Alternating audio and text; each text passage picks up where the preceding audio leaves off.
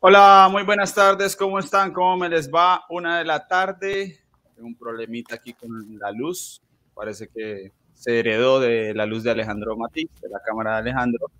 Bienvenidos a la polémica de la vuelta, los que ya se van conectando. A ver eh, a quién saludo por acá. Tengo a Fabián Calderón, eh, tengo a Ercilda, también que está conectada desde temprano, a Jorjan Ríos. Eh, a ver, las personas que se vayan sumando, aprovechen, aprovechen que a la hora de, comenzar es que podemos saludarlos, ya que nos acompañan cada día durante esta temporada de grandes vueltas en este programa de La Polémica. También a las personas que nos ven en las plataformas de, nos ven, no, nos escuchan, perdón, en las plataformas de podcast. Alejandro Salazar, a Wilmer también, Fernando Bastidas, por allí. Gente que está esperando la polémica hoy, claro, porque hoy es un día interesante. Hoy vamos a tener que ejercitarnos mentalmente para debatir y analizar todo lo que ha ocurrido, las estrategias, los planteamientos de los equipos, desde el líder hacia abajo. Creo que todos eh, tienen algunas cosas que podemos debatir que podemos comentar en este programa de la polémica. El señor, ustedes, eh, que los que están viendo en pantalla ya saben que está la titular aquí, más el invitado que nunca nos falla, que es Alejandro Matiz. El señor Fran Alarcón me envió una foto hace 20 minutos en, en tráfico. Entonces, pues yo espero que la foto sea en tiempo real y que de verdad viene en un tráfico y que el tráfico no sea en medio de la arena blanca. Si es, con las buenas tardes, Albert Rivera, si es arena blanca en esa región, ¿qué tal son las playas allí? Muy buenas, Eddie, Laura, Alejandro y familia de ciclismo colombiano. Bueno, sí, ¿eh? son, son playas, hay playas de arena y playas de, playas de arena no blanca, ¿no? Es este color eh, más tipo dorado, ¿no? De, de, la playa. Y luego también por ahí por su zona tienen playas de, de calas, ¿no? De, roca, que hace que, sea el agua transparente, muy bonita, así que no se puede quejar, Fran. ¿Cuál es la zona de Fran en este momento? Pues eh, creo que está eh, por, Málaga, en Estepona, por donde va a pasar la vuelta el martes. Cerquita, cerquita de, su zona. En Estepona, muy bien. Aquí dice Simón Mora que no viene Fran por Caruso, ¿no? El, ciclismo va cobrando ahí rapidito, rapidito. Bueno, Albert, comencemos con la calificación del entretenimiento mientras yo aquí trato de arreglar la, luz.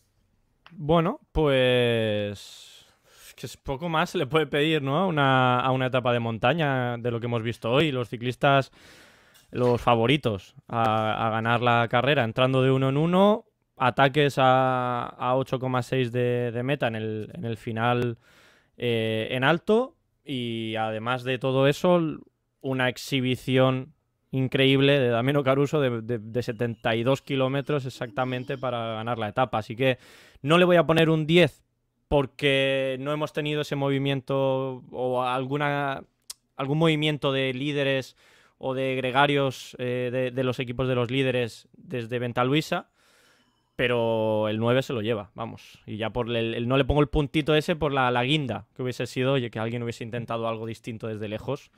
Pero vamos, genial. Pueden ir dejando sus calificaciones allí en el chat, el número para que sea fácil de leerlos a todos, por favor. Alejandro Matiz, buenas tardes. La calificación de este un día que seguramente va a ser el mejor calificado hasta el momento en la Vuelta a España. Daddy, un saludo especial para usted, para Laura, Albert, toda la gente que ya hay como siempre están conectados. Y un día, la verdad, muy bueno en espectáculo. Yo creo que hay poco que quejarnos. Al final teníamos esa ilusión de que pudieran arrancar en Venta Luisa, que hicieran alguna exhibición de lejos, eh, pero igual sabíamos que era muy complicado y, con la situación de cada equipo, pues no era fácil desarrollarlo. Así que la batalla de último puerto era lo esperado. Me parece que la hicieron bien, fue gustosa. Así que yo le voy a dar un 8 a la etapa. Me, me entretuvo bastante. ¿Cómo va la fatiga acumulada después de la primera semana de análisis en vivo, Alejandro, eh, y polémica. ¿Cómo, van las sensaciones? No, yo me siento fresco. Fresco. Fresco total. Bendita juventud.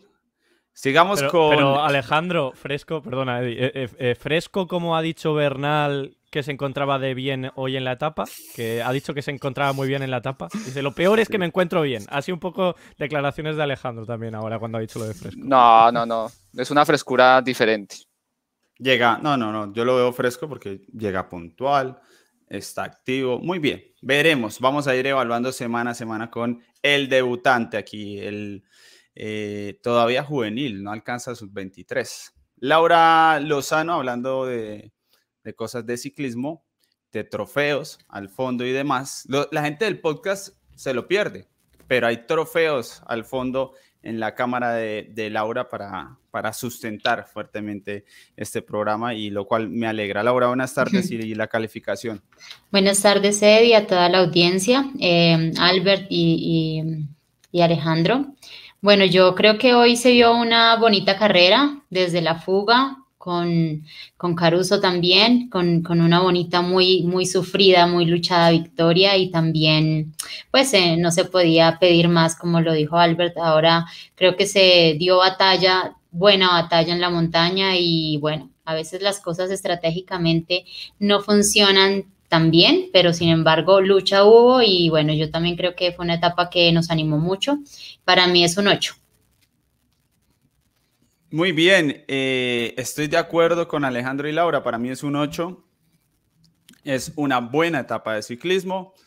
Le faltó poquito, la verdad, para coronar eh, el ser perfecta. El poquito que comentaba Albert Rivera, solo que para mí son dos puntos, pero estoy de acuerdo con, en general con todos. A ver, la calificación de la gente, un 9, un 8, 9.5, es sin decimales para Juan Carlos Muñoz, números enteros. Fabio Cortés le da un 7. Bueno, están todos parejos ahí en torno al 8. Alguien le puso un 6. Lo voy a buscar ya mismo para que me diga en el chat por qué le da un 6. Se me escapó. La persona que le dio un 6, que está ahí, yo lo leí. Hernán eh, Darío. A ver, Hernán Darío, no, pues no sé, yo, a mí se me perdió. 6. Bien, Hernán Darío. Por favor, Hernán Darío nos dice en el chat cómo es que esta etapa fue un 6 para conocer un poco las perspectivas de la gente. Eh, y bueno, hablemos de, ya que no, yo quería que Caruso hablara Fran Alarcón, pero eh, creo que ya, ya va llegando, ya va arrimando. Eh, podemos hablar de algún tema secundario. Hoy, ¿cuáles son los temas? Para que sepan, para que se preparen allí en el chat también, mis compañeros, vamos a hablar del estilo, el estilo de Primoz Roglic, ¿no?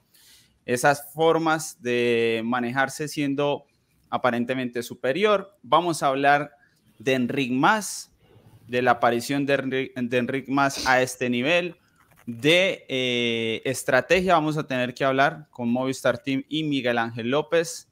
Por supuesto, yo creo que el, tema más interesante, el Ineos Granadiers, con sus tres corredores eh, libres en la subida, la pregunta por ahí que tengo fuerte, ¿cuál es el rol de Adam Yates? ¿A qué corre Adam Yates? ¿A qué lo mandan a correr? ¿Cuál es eh, la función que realiza en esa subida final? Les tengo unas declaraciones. Ah, por aquí tengo unas declaraciones muy buenas. Dice Egan Bernal que eh, esta mañana estaban muy bien. voy a leer rápidamente Cycling Tips, está en inglés, así que mientras les voy traduciendo, porque no tuve tiempo de traducirlo a mano. Eh, que estaban con muy buena actitud en la mañana, que estaba todo en buena onda, entonces se decidieron a tensar la carrera en la subida de ventana Luisa, eh, después intentarlo en la escalada final y que simplemente otros corredores estuvieron eh, mejor y más fuertes. También dice que pues no se siente mal, que le falta el cambio de ritmo que tienen esos rivales que son superiores y que a Adam Yates en un momento le dijo que ya no lo esperara, que hiciera su carrera, fue lo que le dijo en el, por el radio, ese movimiento que vimos ahí de, comunicación entre Egan Bernal y Adam Yates en, medio de la situación más crítica de la subida, bueno, que lo que le dijo fue que hiciera su propia carrera y cierra.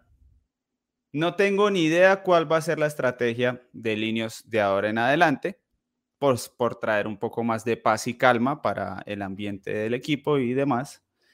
Y que desde mañana pues van a ver qué hacen. Eso es eh, lo que comentó Egan Bernal a grosso modo. Y me parece muy, muy interesante. Bien, Damiano Caruso, Albert Rivera. Eh, la verdad que hay formas de ganar. Yo en el resumen lo acomodé de primeras. Me parecía que, necesitaba un lugar de honor. Hay formas de ganar etapas. Hay formas de ganar desde la fuga. Y esta es la 10 sobre 10. Esta es eh, la perfecta, la que hace que, que una escapada pues se lleve el protagonismo. No siempre, no es que la otra vez me decía alguien que, que yo discriminaba las fugas, que porque eh, nunca hablaba mucho de ellas por, varias cosas y yo digo, bueno, es que hay formas de hacer la escapada y un tipo que se anima a 70 kilómetros en solitario en ese calor, yo creo que tiene mucho mérito. Hmm. Sí, ¿no? Ha demostrado que el nivel que tuvo en el Giro de Italia no es una casualidad, que está ante la mejor temporada de, su vida y, lo ha hecho pues con, con, un etapón, no solo los 72 kilómetros que se ha hecho en solitario, sino también con lo difícil que ha estado hoy meterse en la fuga, que ha tardado hasta 80 kilómetros en hacerse, eh, la fortaleza, la inteligencia y el, saber hacer de, poder entrar en ese grupo de elegidos, que era hoy meterse en la fuga, en el que mucha gente nos comentaba Xavier Miquel Azparren, ¿no? Eh, en, la crónica que nos hace para la cola del pelotón, que al principio de la etapa incluso ha habido caídas, eh, varios corredores de Ineos han ido al, suelo, porque todo el mundo estaba intentando meterse en, la, en las fugas y ha sido muy, muy, muy desordenado, muy desorganizado el inicio, que además picaba para abajo. Entonces ha sido un, vamos, para mí una de las mayores exhibiciones del año, eh, la de Damiano Caruso, y lo ha hecho para ganar una etapa eh, de estas estilo Giro, porque es el, estilo que, hemos vivido hoy de, etapa, y, está ahí en la general, o sea, para, estar metido en, carrera todavía, o sea, que increíble lo que hace Bahrein, y en particular lo de Damiano Caruso, que fíjate, solo tiene cuatro victorias como profesional, ¿no? Eh, mm. La del Giro que Gregario de toda la vida. Sí, sí, por eso, que no, es un líder, él lo tiene claro y, no quiere serlo tampoco. Cuando ha tenido que ejercerlo en el, Giro lo ha hecho y lo, ha hecho muy bien, pero, pero vamos, cuatro victorias y esta que pesa, como, eh, como dice un amigo nuestro, Gabriele Iannucci, dice que la, en el ciclismo las victorias pesan, ¿no? no se cuentan y las de Caruso, aunque son cuatro, sobre todo las últimas dos, pesan bastante. Sí, porque regalar nada. Esto sí, o, sea, hay, muchas, hay muchos días en los que se regala el triunfo a la, fuga, ¿sí? Tome, aquí hay un regalo, mira a ver quién, quién gana. Esto no, esto fue, no les queremos dar la, la victoria y Caruso dijo, bueno, pues yo me la quiero entregar, entonces eh, me escapo 70 kilómetros. Y Laura, es que eso es como nosotros los que vivimos en el interior, eh, como lo de Caruso, pues cuando vamos a, a la playa lo disfrutamos mucho porque vamos por allá cada tanto. Entonces, Caruso cuando gana pasa que, celebra como celebró hoy y disfruta como disfrutó hoy, porque hay otros que ya se enseñan a ganar y que ganar pues es parte del trabajo, es como Fran, que va a la playa tan seguido, ya no lo disfruta tanto. Laura, ser gregario y ganar, así como ha dicho Albert, lo poco que gana, pues eh, se disfruta demasiado.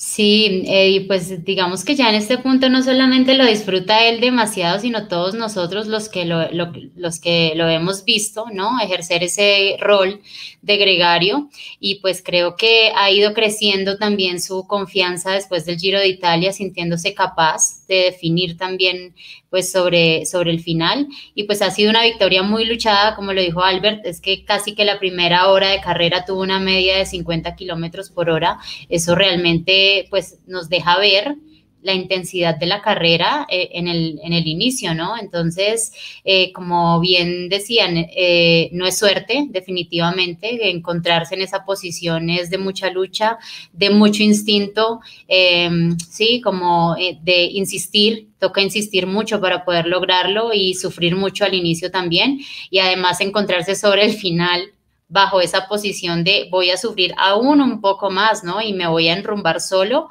a ver qué pasa. Eh, pues realmente dio el máximo y se la ganó pues con todos los méritos y realmente creo que pues ha sido una victoria muy bonita, por eso pues creo que esta etapa también nos ha dejado muchas emociones y ha tenido la calificación que ha tenido por parte de todos, además de pues de lo que ha pasado ya en la general pues con esa batalla un poco extraña pero finalmente batalla sobre la subida.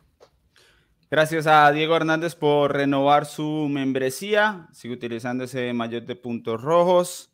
Ya vendrán mejores insignias todavía, Diego, por si se quiere quedar con nosotros en las membresías. Vendrá más contenido exclusivo, vendrán más beneficios. Así que invitados a que se hagan miembros de nuestro canal de YouTube. Ahí en el botón unirme debajo del reproductor, si lo están viendo en computador o eh, en el celular, cierran el chat y les aparece el botón unirme. Hay tres precios, eh, gregarios de lujo, segundas espadas, y capos, que son los que están además en un chat con nosotros 24/7 enterándose de las opiniones que a veces no nos animamos a dar al aire, de intimidades del equipo de trabajo de ciclismo colombiano, otra forma de vivir ese gusto por este deporte, así que invitadísimos, invitadísimos. Alejandro Matiz, opiniones de em, la fuga y el triunfo de Damiano Caruso. Yo para complementar lo que han dicho Albert y Laura, que bueno, es completísimo y queda muy claro que lo de Caruso pues ha sido una exhibición. Yo creo que de Caruso resalto mucho es lo efectivo que es, ¿no? Que ya tenemos, eh, bueno, sabemos el discurso de que toda la vida ha sido gregario, que ha sido el trabajo para los demás y, y esto y lo otro. Y en las oportunidades que ha recibido para brillar por propia cuenta han sido la verdad muy pocas. Y en este año pues hemos tenido solo dos, la del Giro y la de esta etapa en la Vuelta a España. En las dos capitaliza de una forma espectacular, ¿no? El Giro subcampeonato y etapa, y esta etapa de la Vuelta a España la gana. O sea que es un corredor que siempre ha tenido un gran talento, que si se quiere para, para su infortunio, ¿no? Pues lo ha tenido que desgastar, digamos, en el beneficio, en el beneficio de otros, pero que se sabe que una vez le dan una ala libertad, él está ahí siempre para aprovechar y, y, eso me parece que es muy destacable porque eso no es fácil de encontrar un corredor que capitalice tan bien como Caruso las opciones que se le dan. Muy bien, tenemos el primer super chat del día. Giovanni dice, hola, soy Giovanni, vivo en Mississippi. Yates ataca muy temprano y despertó eh, al monstruo Roglic. Lamentablemente Egan y Miguel no pudieron. Gracias por ese super chat, por esa opinión a Giovanni. Y hoy si quieren utilizar los super chats, bienvenidos, pero por favor aplicados con los temas, que sea un super chat sobre el tema que estamos tratando, si no se nos hace muy difícil llevar una buena dinámica si andamos dispersos entre un tema y otro. Así que bienvenidos los super chats para que se comuniquen directamente con nosotros y también para que nos apoyen y nos ayuden a seguir creciendo como medio de comunicación digital independiente. Señor Fran Alarcón, buenas tardes. La calificación de este día para el entretenimiento. Bueno, pues hoy le voy a dar un 7, eh, un notable al día, porque hemos visto pues movimientos, ataques entre los favoritos y, y bueno, creo que ha sido una buena etapa. Y eh, su más cercano ciclista, Damiano Caruso, ¿cómo lo vio hoy en la carretera? Bueno, fantástico, ¿no? Una victoria que, que una exhibición. Yo sé por qué me lo preguntas, pero pero que, que por supuesto una, una, victoria que le consagra como un vueltómano de élite eh, y que probablemente esté a la altura del Tour de, de, Pogachar, más o menos. Está ahí la victoria de Damiano Caruso hoy y el Tour de pero, Pogachar eh, más o menos a la misma altura. Pero al menos y está, hoy... está, ahí, con una victoria que le consagra en, en la élite vueltómana, pues a la, al mismo escalón eh, que, que Roglic y, y Pogachar, más o menos. ¿Qué, ¿Qué, es lo que le quiere cobrar la gente? ¿Ven? Se ponen a cobrarle y, y ahora Caruso sale perdiendo incluso cuando gana desde Ahora mismo los vueltómanos está Roglic, Pogachar, Caruso y luego estaría ya Bernal, eh, más, o, más o menos. Por ahí, por ahí anda la cosa. Yo no sé. Yo Me siento como confundida. ¿no? no sé. No, porque es lo que quiere la gente que diga, ¿no? Porque como Caruso ha ganado una, una victoria de etapa en una fuga, pues ahora ya está a la altura de, de, ya ahora Bernal, pues una gesta épica del ciclismo, haberle ganado un giro a Damiano Caruso, que se abrará dentro de 50 años y dice, ostras, ¿te acuerdas Bernal que le ganó un giro a Damiano Caruso? Damiano no, pero eso no, no, va a pasar. Igual eso no va a pasar. Simplemente se va a hablar de que Egan Bernal ganó el Giro. No van a hablar de a quién se lo ganó. Eso sí, es lo que yo Hoy creo. Tenemos no, mucho, para nada, para nada. Un, un, así, pasa. En el ciclismo las victorias se pesan, se pesan, a no ver. se cuentan. Pero, un giro no vale igual a un giro. Cada giro vale de una forma. Pero bueno, en mi opinión. En mi... Eh, pero ese ya lo tuvimos, ese debate ya lo tuvimos. Hoy tenemos buenos temas, así que les voy a cortar aquí a lo dictador. El giro de Tao Geigan Hart vale lo mismo que el giro de, de Bernal. Fran, por favor, vamos al presente, que hoy los temas están buenos, están interesantes. Eso sí le pido a mis compañeros. No, oye, etapón, ya. oye, no, etapón, etapón, exhibición, ¿eh? Cuidado. un 7, de- de Fran. Aquí todo el mundo 8, 9, contentos. Un 7. ¿Qué faltó, Fran, para que fuera un 8, 9? No 10, porque Bueno. el 10 es el 10, pero Bueno, No sé. pues ha sido el espectáculo ha sido solo en el último puerto. Tampoco ya ha estado bien, pero tampoco han, han llegado los favoritos en un minuto. Tampoco ha sido aquí el apoteosis. Está bien, un 7, muy bien. ¿no? Un 7, un 7. Eh, sí, ahí estuvimos 7, 8 la mayoría. Vamos a ir por temas y los invito a que hagamos un debate abierto. Dice Kike sobre- Vanega, en 50 años ganó el Giro. ¿Frank qué? ¿Quién era? Pues no sé de qué Frank me hablas, porque aquí no hay ningún Frank. Dios mío, vamos por los temas, no se vayan a saltar, vamos a tratar de evaluar a cada equipo y a mí me gustaría empezar con eh, Primoz Roglic, hablo de un equipo, bueno, de hecho lo del Jumbo, eh, Jumbo interesante, ¿no? Eh, no, es, no es el equipo de referencia, tampoco es que esté solo Roglic, pero eh, yo lo que quiero plantear de entrada, y entonces me animo a dar mi opinión, ya que hoy tuve la posibilidad de ver eh, la etapa en vivo, efectivamente Roglic tiene un estilo que debemos agradecer porque nos deja seguir viendo la carrera de una forma un poco esperanzadora, ¿no? Imaginarnos cosas, idealizar que habrá un duelo, idealizar que todavía le pueden dar la vuelta, que puede ser una carrera competida, porque si otras fueran sus, sus maneras, yo creo que hoy podía haber dejado esto casi, casi listo y adormecido, más o menos, no igual, pero más o menos como Tadej Pogachar en el Tour. Esa es mi opinión. No sé si alguno de ustedes cree que en realidad hoy Roglic iba al límite y por eso no ataca, lo llevaban que ya no podía meter 20 vatios más y, Yo- y por eso yo- Roglic al final no ataca hoy. Yo voy a decir que cada corredor es un mundo, un universo tan diferente y tiene talentos o pues digamos eh, capacidades tan diferentes que los demás ya conocen su especialidad, esos ataques explosivos y no han sabido contrarrestarlo con un ritmo de resistencia mucho más fuerte para dejarlo más mermado para que eso no sucediera digamos, en esos ataques que hubo. Eh, creo que finalmente sí es evidente que es un corredor de mucha más potencia, pero que cuando conecta también tiene que bajar un poquito la, intensidad y, y ya eh, como entender que tiene que continuar a un ritmo que, en el que pueda recuperar.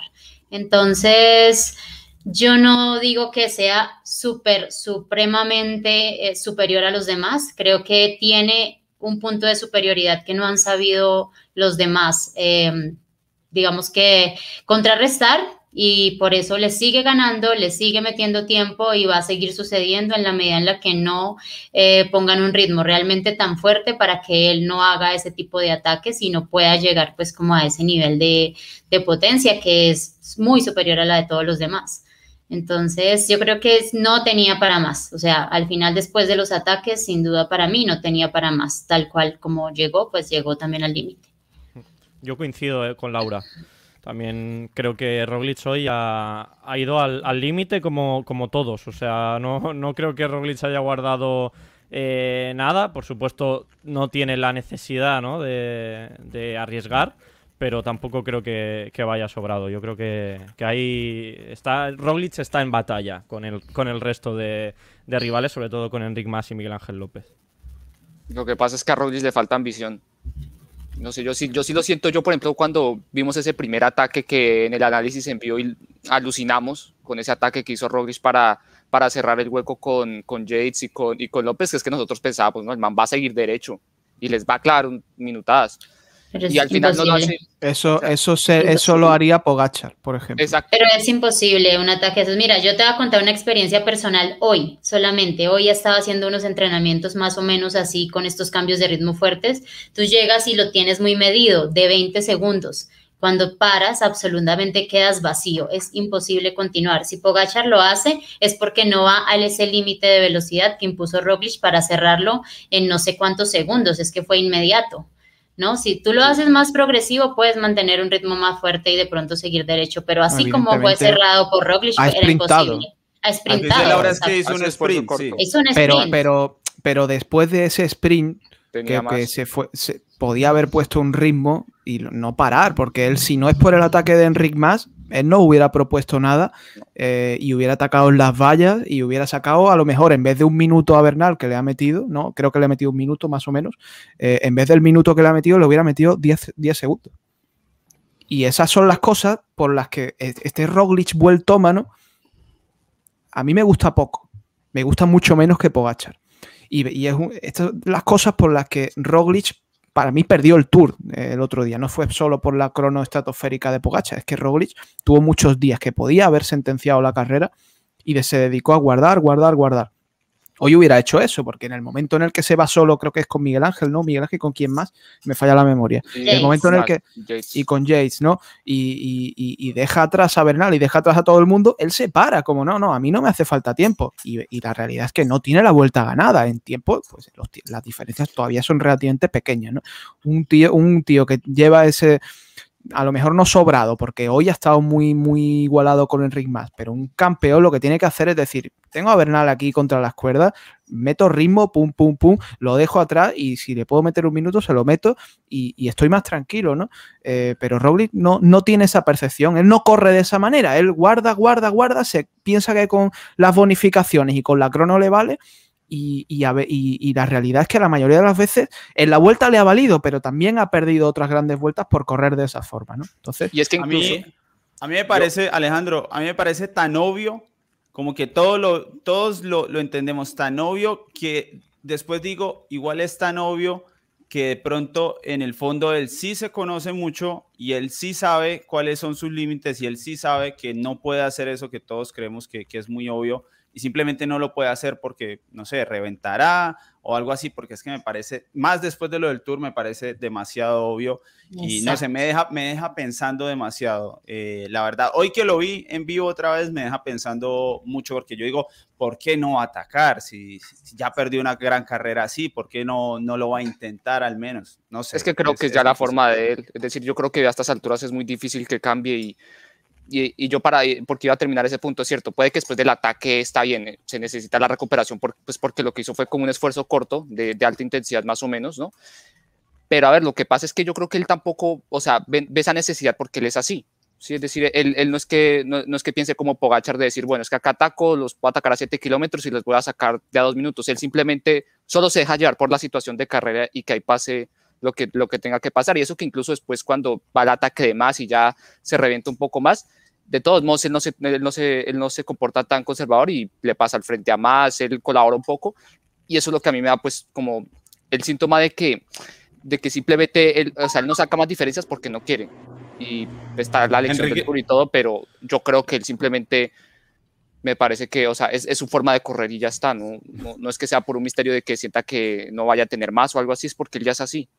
Enric Más dijo eh, en las declaraciones que efectivamente le daba relevos mucho más lento de lo que él lo hacía, ¿no? Que para él, porque sentía que pues Roglic no Pero- necesitaba darla toda, según él, pero estaba diciendo que sí, que los Pero- relevos pero eran Roglic- diferentes. Iba a tope, No, iba a no puede, no puede Roglic ir más a tope que- para que Enric más luego le pueda rematar. Él, él es inteligente y ha, ha dado los relevos que tenía que dar, justos y necesarios para seguir abriendo hueco, pero sabiendo que si, si forzaba más la máquina, porque yo, vamos, yo estoy seguro que iba al límite como, como iban los demás, eh, no quería que, que Enric más le metiese tiempo. O sea, al final le ha metido casi un minuto a todos sus rivales y estamos hablando que es un ciclista sin ambición, que no quiere ganar, que no quiere sacar tiempo a, a los rivales y, y prácticamente ha sentenciado eh, la Vuelta a España en una, en una subida. O sea, desde mi punto, desde mi percepción. Entonces... Pero podría No sé. ser más, Álvaro. Uno Creo sí le da la injusto. sensación de que podría es ser injusto. más. O sea, es injusto con Roglic hoy criticarle porque ha, ha estado espléndido saliendo a todos los ataques importantes y cerrando los huecos, apoyándose en su equipo cuando ha tenido que apoyarse Ro- y, y, y ha Roglic, sacado rédito. cero ataques en toda la vuelta, ¿eh? Cero, ¿eh? Ni uno, Cero. ¿eh? Sí. Pero Pero dice- qué necesidad, él tiene que defenderse, él tiene que defenderse, No, él atacará. cuando- ayer de, de quién tiene más fans o porque es un ciclista menos querido. Bueno, pues cero ataques en toda la vuelta. Cero ataques en el Tour del año pasado. es otra que cosa, su pero- forma de correr. Sí, que, que a él no le importe que otra cosa, es cierto. Y Yo creo tal vez que no le nunca- importará. Y Yo luego eso creo de que... que- le vale, le vale o no le vale. Eso habrá que ver al final de la carrera, ¿eh? que, Yo Enric que- Mas y Miguel Ángel López están muy fuertes. ¿eh? Yo dudo sí. mucho de que tuviera más, más renta en este momento si estuviera corriendo, corriendo a la forma en la que nosotros estamos, a la que nosotros estamos esperando que corra, porque seguramente ya es un corredor que, como dijimos ahora, se conoce bastante y sabe que esa no es su capacidad eh, más fuerte, esa no es, esa no es su forma, porque realmente no sabe gestionar su esfuerzo de esa manera y siente que va mucho mejor así tal cual como lo está haciendo, si no lo cambiaría. Un corredor de estos es muy analítico, sabe que si debe cambiarlo, lo cambiaría, pero no lo cambia porque sigue notando que le sigue brindando más beneficio y menos gasto hacerlo de la manera en la que lo está haciendo. Pero por lo Muy bien. analítico, yo creo que él se guarda ese punto. Yo creo que también pensando en, en- poder rendir las tres semanas. Que igual sabemos que siempre hay el talón de Aquiles de Roglic han sido la Sí. tercera semana. Y él, sobre todo, de hecho, recordemos la preparación del Tour, él la hizo enfocada en, en- para poder aguantar la tercera semana y por eso no compitió casi nada. Y seguramente la vuelta esté pensando eso, de que es cierto, podría tener ese cambio de ritmo de más para distanciarlo, pero prefiere mejor guardárselo, ¿no? Para que después no sea que ese gasto extra que puede ir haciendo después le cueste en la última semana. Podría ser otro punto. Bien, cerramos el tema Roglic de momento así específico. Si hay alguna opinión más, este es el momento. Si quieren decir algo más de Roglic. Si no, aquí les tengo eh, la recomendación de parte de endosruedas.com.co, que es la tienda especializada en potenciómetros para Colombia, la mejor servicio pre y postventa tiene que hoy les sugiere esta marca 4i, que es una marca canadiense de gran crecimiento a nivel mundial, que se utiliza mucho ahí en el pelotón, por ejemplo, de la vuelta a España. Son sistemas de bielas, puede ser solo de biela izquierda o ambas bielas, funciona tal cual como lo ven en pantalla. Tiene tres años de garantía, 97, 99% perdón, de exactitud y va para ruta, mountain bike o gravel. Así que ahí está la invitación. Encuentran la tienda y el WhatsApp en el chat para que se comuniquen con endorruedas.com.co y puedan elegir. Eh, hay variedad de marcas. Esta es una de las mejores 4i para que elijan su potenciómetro.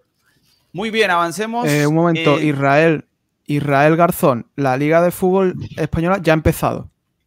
Te informo por- para, para que lo sepa, por si te gusta el fútbol, ya ha empezado, ya van dos jornadas. Simplemente seguimos. Eh, ya estos, Fran- voy a dejarte Fran de, a Fran de moderador para estos días. Un día No, que me, ha- me puesto, me ha puesto que, que ganas de que empiece la Liga de Fútbol para, para que me vaya a la web del Real Madrid a poner mis opiniones. Y no digo que no, que ha empezado ya, que, que lleva dos jornadas Israel. Los- Ganó los- 4-1 al Ma- el Madrid a la Real Sociedad el otro día y creo que juega esta noche otra vez. No lo estoy Eso es parte de, de la franaticada, eh, los que tenemos en el chat con, con Fran Alarcón. Siguiente tema, el Movistar Team. Eh, Fran, ya que lo veo con ganas eh, de opinar. Bueno, ¿cómo Mbappé vio- viene, Mbappé viene No, o no ah. viene. Israel, venga. ¿Qué pasa con el PSG? ¿Lo vende o no? Bueno, voy, No, voy a, hombre. voy a- Lina, ¿dónde está Lina a- con los Fran. bloqueos? ¿Dónde están los bloqueos, Lina, esta noche? Lina también tiene derecho a descansar los domingos. eh, Ah, que no está, vale, perdona, perdona.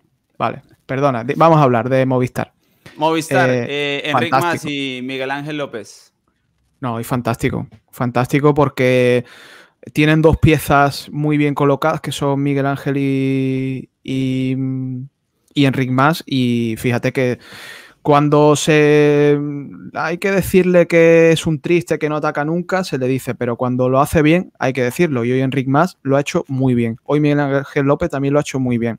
Han jugado la pieza de Miguel Ángel López atacando un poquito más lejos, desgastando a, Jumbo, desgastando a los demás, eh, y luego atacar con Enric Mas, que yo creo, creo, y que nadie se enfade, creo que está un puntito por encima de fuerzas de Miguel Ángel López, Enric Mas.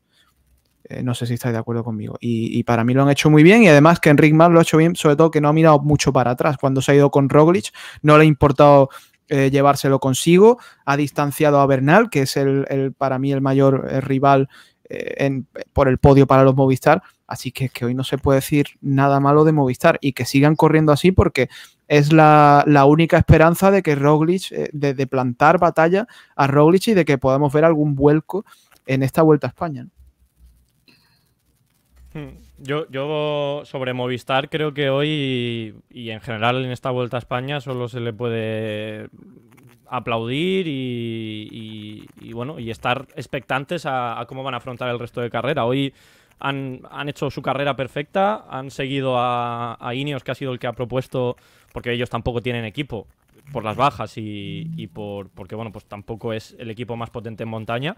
Entonces han seguido la, estrategia de Ineos han salido a los ataques de Adam Yates con Miguel Ángel López y, luego Enric Mas ha podido rematar con un ataque que por desgracia para una vez que hace un ataque lejano y, fuerte no eh, no lo hemos visto bien en televisión. Pues justo estaban ahí con un plano lejano que no se ha visto. Pero pero vamos genial genial. Y yo creo que están los dos muy fuertes tanto Enric Mas como Miguel Ángel López. La circunstancia de carrera hoy ha dejado un poquito mejor a, a Enric Mas, pero creo que en, otras etapas puede ser al revés, o, al menos en, la misma, en el mismo nivel. Yo creo que Miguel Ángel López todavía tiene cosas que decir en esta carrera. Y, y, nada, o sea, genial. Yo creo que Enric Mas ha dado todo lo que tenía hoy, no, no se le puede pedir más. Y buscar ahora esas declaraciones que ha dejado Enric Mas al final, buscar que no sea eso lo que piensen el equipo, al menos que lo piense Enric Mas, pero no él, porque bueno, eh, ha dicho que, que, estaría, estaría bien terminar así, ¿no? Segundos y terceros. Que esto, una vez pase la vuelta y si quedan segundos y terceros, pues se, puede hablar de que es un éxito y que, que lo ha hecho muy bien Movistar y por supuesto aplaudirlo. Pero claro, acabas de hacer tu mejor etapa desde 2018, como dice, ¿no? Donde te has sentido eh, ciclista otra vez, eh, disfrutando encima de la bicicleta. Y lo primero que dices en meta es que, bueno, pues ya, ya estamos bien, ¿no? Así. no, hombre, un poquito de ambición ahí, que por eso yo creo que también se le echa muchas cosas en cara a Enric Mas, no solo por, por cómo corre, sino por sus formas de, de hablar. No fue un lapsus, eh, Lina. El lapsus o sea, le salió y lo ha dicho así. Y luego, pues sí, matiza y dice, bueno, vamos a luchar eh, la vuelta, pero vamos. Se le salió que, no quita, más que no quita Se que, le salió que la Movistar, verdadera. que no Le quita que. Movistar firma con sangre si hace falta hacer segundo y tercero. ¿eh? obvio. Cuidado. Ese, Claro. ese es el problema que Pero no se puede, no se puede decir, no se puede decir porque ellos creo que van a intentar la victoria, ¿no?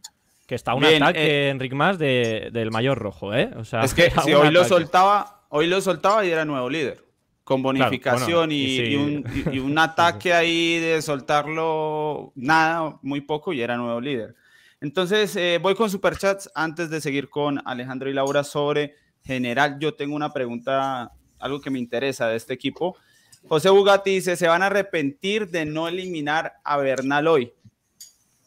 Eso dice José Bugatti. Jason Navarrete dice, primera etapa importante sin Valverde y funcionó como un reloj el Movistar. Es la opinión de Jason Navarrete. Mejor, mejor hubiese funcionado si hubiese estado Alejandro Valverde, bastante mejor. Hubiesen tenido más alternativa. Aquí el tocayo Eddie Torres nos, de- nos deja un super chat muy generoso. Dice, gracias Eddie por este equipo tan especial que has formado. Saludos a todos desde Boston. No entendía nada de una carrera hasta que descubrí este programa. Eddie, ahí le dejo para un cafecito de Fran. Si alcanzan 10 dólares para, eso son como 8 euros. Sí, sí, sí, tiene que alcanzar. Sí. España Para no está tan fuerte. Sí, Para claro. unos cuantos, sí, sí. Muy bien, eh, Eddie, prometo el otro año ir a Europa a trabajar, a hacer algunos reportajes, pasarme ahí por, por España, que siempre hay escala en Madrid. Alargamos la escala y vamos y, y le pagamos el, el café. Lo, lo podemos anotar, Fran, al lado de lo de Valverde, para que no, no se vaya a olvidar, para que no se vaya a pasar. Eh, Laura, con eso, ahí, justo abajo. Café a nombre de- del tocayo Torres para 2022. Laura, eh, mientras prende el micrófono, percepciones generales de lo que es el este. Movistar Team. Estaba hablando acá que eh, aquí todo queda anotado, entonces está peligroso hablar de más. Eh, No, pues creo que han hecho, como, como bien lo hemos dicho todos y lo hemos visto, ha sido una carrera muy bonita de parte del equipo Movistar. Eh, en el inicio sí buscábamos tener ese tipo de opciones, de que no nos quedáramos solo con el Ineos, de que no fuera solo el Jumbo, sino que tuviéramos una propuesta diferente de parte del Movistar y han dado mucha batalla, han eh, pues perfilado sus opciones eh, muy bien y creo que hoy pues no, mejor imposible. Creo que así como lo dijo Albert, más que ponerle yo un puntico de más a más, eh, considero que son circunstancias de carrera. Eh, de todas maneras, pues se tenían que jugar las cartas de esa manera. Cuando fue Yates, estuvo Superman ahí al ataque, al contraataque, y después pues tenía que estar más con Roglic. Me esperaba de pronto, eh, no me esperaba aún más tan fuerte, sí debo decirlo, porque estar con Roglic no es nada fácil. Creo que eh, para el corredor que es, para las características que tiene, es mucho más adapto eh, Superman de pronto a responder de esa manera, pero realmente más lo ha hecho muy bien y esto pues nos brinda mucha emoción a lo que pueda hacer de aquí en adelante el Movistar y pues tal cual como decíamos, esperemos que no sea eh, con ese resultado que tenemos en el momento en el que se conformen, sino que pues sigan trabajando y construyendo a nivel estratégico las opciones de poder ganar o al menos poner en dificultad. Poder ganar, eh, pues es algo que pues, se, no se sabe si se vaya a lograr o no, pero al menos que lo traten de hacer, ¿no? Eso pues tiene mucho valor, el intentarlo, en ver unas jugadas diferentes de parte de ellos. Creo que todo el equipo pues ha dado lo máximo y realmente pues ha sido de parte de ellos eh, una gran carrera para hoy también. Antes de, de, seguir con las opiniones, eh, quiero que Fran, bueno, primero Alejandro y luego Fran, pero eh, aquí me preguntan cómo hacer el super chat. Les recuerdo, escriben el comentario y abajito debe haber un signo dólar para que compren el comentario. Va a ser en la moneda de, su país y dependiendo del país donde estén, pues eh, estará el precio y dependiendo del precio será el color y la duración para que siga ahí tan visible. Cuando hacen un super chat, nosotros normalmente, si cumple con normas básicas, eh, de manejo de los comentarios, pues lo vamos a leer aquí al aire si es una pregunta y ojalá que tenga que ver con el tema para que sea más fácil de incorporarlo aquí a la dinámica. Alejandro. A mí lo que me gustó mucho de Movistar hoy y que creo que hace que su trabajo haya sido espectacular es que yo creo que ya se les vio que pudieron definir mejor unos roles, ¿no? Que, o sea, se sabía claramente para qué estaba López y para qué estaba Enric Más, ¿no? Que al final se aprovechan, yo creo que ahí es cuando se empieza a ver la utilidad del fichaje de Miguel Ángel López, un corredor muy ofensivo, que está, o sea, que prácticamente estaba en su esencia, ¿no? De que no le tiene miedo que si tiene que responder ataques a 8 kilómetros, el mismo proponerlo, cerrar huecos de lejos. Creo que eso ayudó mucho porque fue alguna, fue la forma, digamos, en la que le fueron ablandando el terreno eh, a Enric Mas y después, obviamente, sacando provecho de que también Enric Mas está en una condición formidable, pues pasa ahí después lo que vemos de que él ya toma la iniciativa y él en primera persona busca, busca atacar a Roglic. Entonces, yo creo que partiendo de que Movistar no tiene mucho material para trabajar en esta vuelta, de que pues ya, ya están sin Valverde, solo tienen a Verona para la montaña, que el resto del equipo eh, en, las, en, la alta montaña tampoco va a poder hacer mucho, yo creo que trabajaron perfecto, es decir, poco más se le puede pedir a Movistar. Y, y yo creo que me gusta mucho en el sentido de que creo que ahora mismo es, o, es el equipo o tiene a dos corredores clave para, para, poder poner contra las cuerdas a Roglic, ¿no? Que al final me parece que los dos están igual de fuertes, ¿no? que seguramente si hoy les, hubiesen invertido los, los papeles, hubiésemos visto igual a, López llegando con Rollis, ¿sí? Pero digamos es al final la forma, ¿no? Porque López sabemos que se puede acomodar mucho más a ese papel de, atacar de lejos, mucho mejor que, mucho mejor que Enric Más. Así que creo que de momento es el equipo llamado a ponerle eh, contra las cuerdas a Rollis y si siguen trabajando así, yo creo que en algún momento va a rendir frutos porque se, se nota que están muy bien compaginados los dos. Muy bien, aquí Gonzalo Sánchez. Que, tengo un paisano Gonzalo Sánchez, que dice, les mando un cafecito, pero a cada uno, soy muy grande. Saludos de Marbella. Eh, Gonzalo, acabo de venir ahora mismo de Marbella. De hecho, he ah. llegado un, un, poquito más tarde al programa hoy por el atasco que hay en, Puerto Banú, San Pedro. Bueno, saludo al paisano. Muchas gracias a Gonzalo Sánchez. Yo, de las cosas que he pensado hoy sobre el Movistar, estoy de acuerdo. Eh, lo está haciendo muy bien en esta vuelta a España a grandes rasgos, desde el ataque de Valverde, que bueno, terminó como terminó, pero desde ese ataque, eh, creo que hoy también la forma en que se manejaron, la agresividad de Miguel Ángel López y después, bueno, Enric Más fue el que rompió la carrera en finales. Eh, fue su ataque el que cambió un poco esa dinámica. Pero yo tengo una inquietud, siendo Enric Más el corredor que es y siendo Miguel Ángel López el corredor que es en cuanto a lo que han hecho, en cuanto a cómo están para terceras semanas y con la diferencia que hay en la clasificación general, ¿no? Eh, un minuto entre Enric Más y menos de un minuto y Miguel Ángel López. Está esto para decir es que el líder es Enric Más y vamos a descartar a Miguel Ángel López, lo vamos a sacrificar como, como un corredor en otras funciones. Está esto para apostar todo por Enric Más, porque yo decía, la verdad que me parece un tanto difícil de tomar esa decisión, porque Miguel Ángel López, lo, lo común es que los, en las primeras batallas pierda algo de tiempo y que cierre muy fuerte, es un corredor muy fuerte de terceras semanas en montaña. Y descartarlo cuando está ahí, eh, porque muchos decían, bueno, Miguel Ángel López va a ser ese, ese rompedor a distancia. Sí, claro, si yo mando a Miguel Ángel López a distancia en, uno de estos días, pues con buena probabilidad lo pierdo, porque me, me deja una minutada de pronto metiendo presión. Y eso me parece un poco complejo, la verdad, eh, porque yo creo que los dos corredores ahora mismo son muy válidos para pensar en lograr el mejor resultado posible para Movistar. Bueno, para mí se ha demostrado hoy que Enric Más está por encima de fuerzas de, de, Miguel Ángel López.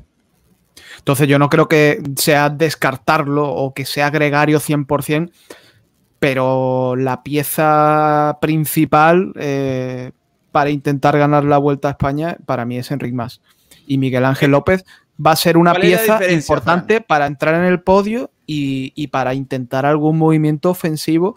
Pero, pero para mí, si hay que jugarse las habichuelas con uno, es con más, sin duda. ¿Por qué es más fiable más? Porque para mí no, yo no lo tengo claro. A mí, yo no, en esta no es fiable, es lo que se ha, es lo que se ha mostrado hoy.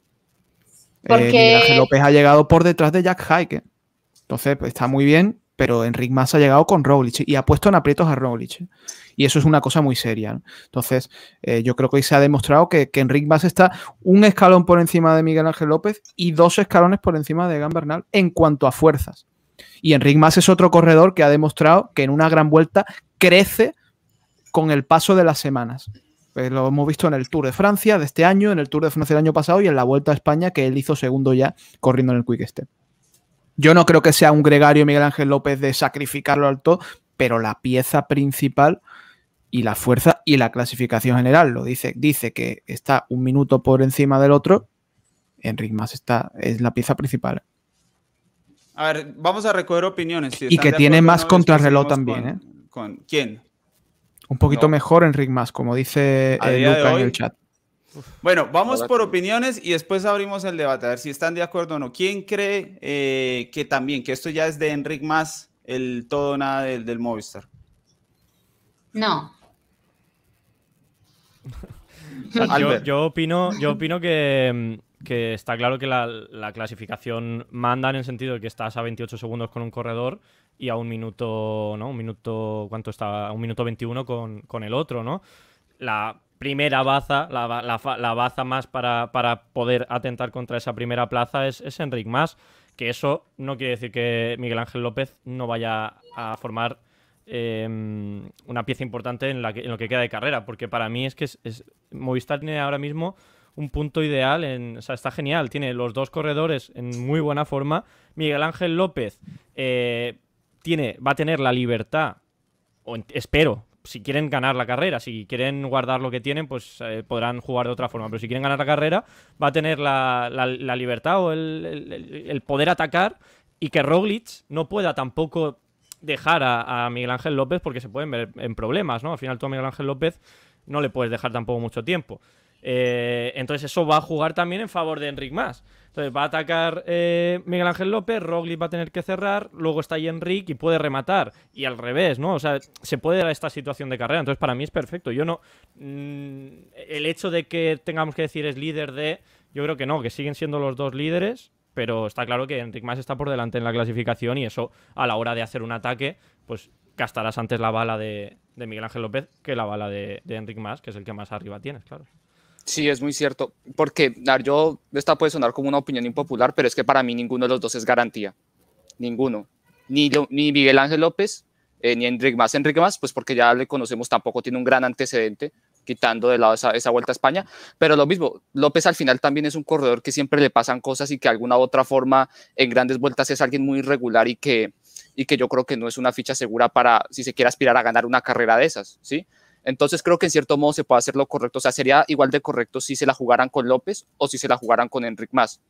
Y ellos al final deciden con Enric Más pensando en que es mucho mejor que Miguel Ángel López se pueda acoplar ese papel de rompedor de carrera a que lo haga Enric Más. Y yo creo, Sí, yo creo que ahí está el punto, el, el punto clave, porque usar a Enric más para hacer lo que ahora está haciendo Miguel Ángel López, mm, pues yo no estaría tan seguro de que lo hiciera igual de bien, ¿no? Yo creo que López al final tiene esa valentía y tiene esa capacidad para, para poder jugar así, y en cambio Enric más de un estilo mucho más conservador, pues yo creo que le queda mucho más cómodo hacer estos últimos kilómetros y estar probando, ¿sí? Entonces, yo no descarto todo a que López pueda, pueda ganar, pero está claro que por ahora la apuesta segura que tiene Movistar es Enric más, y si quieren ganar con Miguel Ángel López va a tener que ser a la épica, un ataque lejano, ¿sí?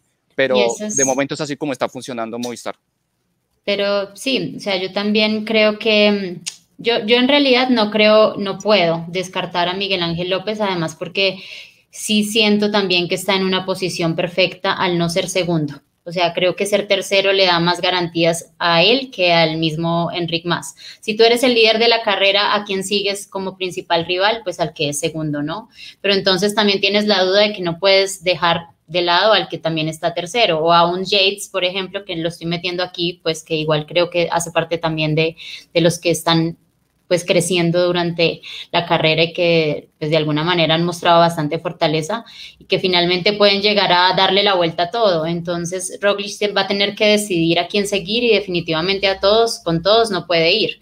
Y eso pues eh, de lo de Miguel, creo que ha estado ejerciendo un rol también de mucho control, de mucha fortaleza, porque se encuentra en un estado de forma ideal, pero pues ya estando en esta posición también va a tener que analizar de cara a esta segunda semana y tercera semana de qué manera van a gestionar sus fuerzas, porque no puede seguirlo haciendo de esa misma forma. No es porque no tenga la fuerza, pero sin embargo, pues como justamente lo dice Alejandro, como ninguno de los dos es garantía, pues entre mejor se cuiden, pues más opciones tienen, porque Yo es que no pueden descuidar a todos Pero los demás. Eso es, eso es lo, es que lo como tú dices, para mí es una posición beneficiosa para Miguel Ángel López esa, esa, esa segunda, ser segunda espada, teóricamente. Es que Eddie lo vende como algo malo, como que queda descartado. No, no, es que Miguel Ángel López eh, puede verse beneficiado y aprovecharse de una situación de carrera en la que él eh, pueda tener un poco más de libertad con Enric más guardando por detrás. Sí. Supongamos, Es que Fran, López- un momento, voy Sí. con una pregunta puntual. Fran, supongamos que próximo final en alto, 5 o 6 de meta, eh, quedan dos Movistar en el grupo de 6, 7 corredores y sufre Enric más. ¿No lo espera Miguel Ángel López? ¿Corre hacia No. adelante, va al ataque? Sí. Ah, bueno, entonces no es... Sí. entonces Al ataque no lo un- sé, Eddie, al ataque no lo sé, pero que no se va a quedar Es con que él. ese es no. el lío. No. E- Ese Pero es el lío que yo le veo a estas estrategias, porque si un corredor, es un poco lo de Adam Yates y Bernal, que ya lo vamos Berna- a vamos a ver, Eddie, que están segundo y tercero. O sea, si sufre más, no van a perder dos plazas de podio para nada. y, si el O sea, tipo está, Miguel Ángel el- y si el tipo está fuerte, eso, eso entonces no es tener libertad, Quiero es, decir- eh, ir, ir- ir Para- cuidando un puesto. Bueno, Pero- pa- pero Movistar para mí, ellos van a carrera, jugar esa bicefalia ofensivamente, Claro. pero si Enric Mas se queda a 6 de meta en el Gamoniteiro, Miguel Ángel López no va a parar Claro que no. de Es ninguna que es muy manera. claro. Mm. O sea, por ahora ellos, ellos creen que lo más fácil ahora puede ser ganar la vuelta con Enric Mas y a Miguel Ángel López pues sí le tocaría arriesgar un poco más. Pero yo sí opino que en ese esquema ahora que tiene diseñado Movistar, ahí yo creo que el que quizás tiene el papel más importante de todos es López. Porque yo creo que si López no hiciera ese trabajo de demoler y de gastar de- desde lejos, yo tampoco creería que Enric Mas le quedaría tan fácil hacer como lo que hizo hoy. Es decir, yo siento que ahí, por ahora la situación perfecta para ellos es que los dos se mantengan cerca, en especial que Miguel Ángel López siga siendo un rival al que Roglic sienta y le huela el peligro, porque de esa forma, de alguna u otra forma, va a contribuir a ese, a ese desgaste, ¿no? Pero el día que ellos lleguen a perder alguno de los dos, que alguno de los dos quede descartado, ahí ya se les va a derrumbar la estrategia, ¿no? Entonces creo que ellos, o sea, van haciendo esa apuesta que no es tan fácil, ¿no? Porque yo no estoy diciendo que esté al 100% de acuerdo con que lo tengan que hacer así. Es una apuesta muy arriesgada, pero yo creo que por ahora es la mejor que pueden tener, porque tienen que seguir aprovechando como esa doble presencia para de alguna u otra forma hacer el daño a, a Roglic. Muy bien, Bueno. antes de seguir con el tema, ya seguimos con el tema Movistar, que veo que la gente se animó con superchats. Les tengo aquí la recomendación para los que quieren estrenar uniforme de ciclismo de marca colombiana, de confección colombiana. Aquí está Aizen Sports desde Bogotá.